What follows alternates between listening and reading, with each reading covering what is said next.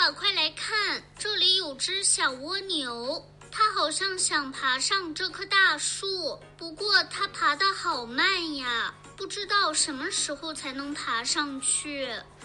小蜗牛爬得比较慢，估计需要花些时间。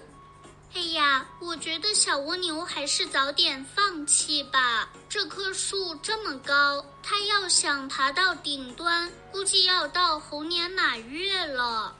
小小肠，荀子中有句话叫“锲而舍之，朽木不折”，锲而不舍，金石可镂。你要学学哦。锲而舍之，朽木不折；锲而不舍，金石可镂。这句话好长呀，爸爸，锲是什么？镂又是什么？这里的锲和镂都是雕刻的意思，舍是舍弃、放弃，所以锲而舍之，朽木不折，是说刻一会儿就停下，连腐朽的木头都刻不断。哦，那锲而不舍，金石可镂，肯定是说不停的雕刻，金石也能刻出美丽的花纹。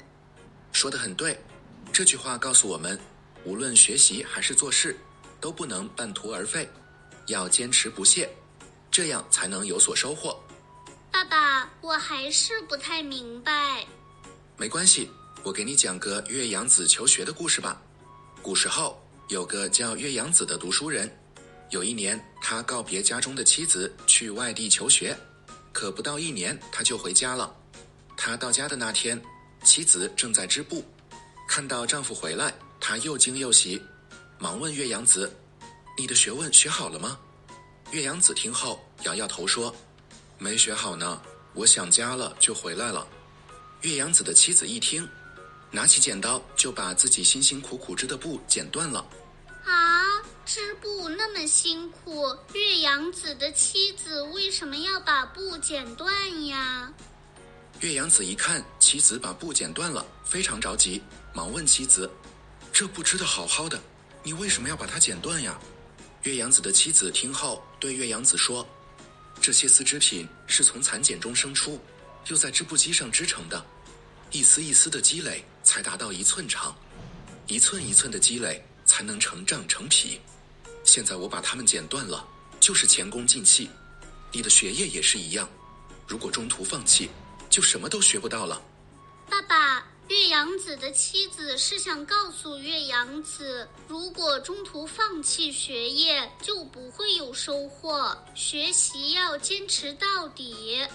是啊，岳阳子听了妻子的话后，非常惭愧。于是他辞别妻子，继续到外面求学。经过七年的不懈努力，他终于学有所成。爸爸，我明白了。岳阳子如果因为想家就放弃学业，他肯定不会有什么收获。这就是锲而舍之，朽木不折。但他听了妻子的劝告，坚持外出求学，并且学有所成，这就是锲而不舍，金石可镂。说的非常好。我们每个人做事情的时候，都会遇到各种各样的困难，但不能因为遇到困难就半途而废。就像我们以前讲过的欧阳修，他小时候家境贫困，没钱买纸笔。但他并没有因此放弃学习，而是在妈妈的帮助下，用底草杆在地上练习写字。为了多读书，他还经常去邻居家借书。最终，他凭着自己的坚持和努力，有了一番成就。爸爸，不仅古人是这样做的，现代人也是这样做的。大音乐家贝多芬虽然双耳失聪，但为了自己热爱的音乐，他也想了很多办法克服自己遇到的困难。是啊，我们刚刚说的这些人，他们之所以有大成就，就是因为他们有锲而不舍的精神。爸爸，锲而不舍的精神是遇到困难不放弃，坚持到底吧？是啊。我们每个人都要有这种精神。我明白了，以后遇到困难，我要用锲而不舍的精神激励自己。爸爸，快看，小蜗牛向上爬了不少呢。是啊，坚持就是胜利。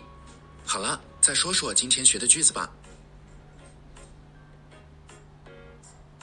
锲而舍之，朽木不折；锲而不舍，金石可镂。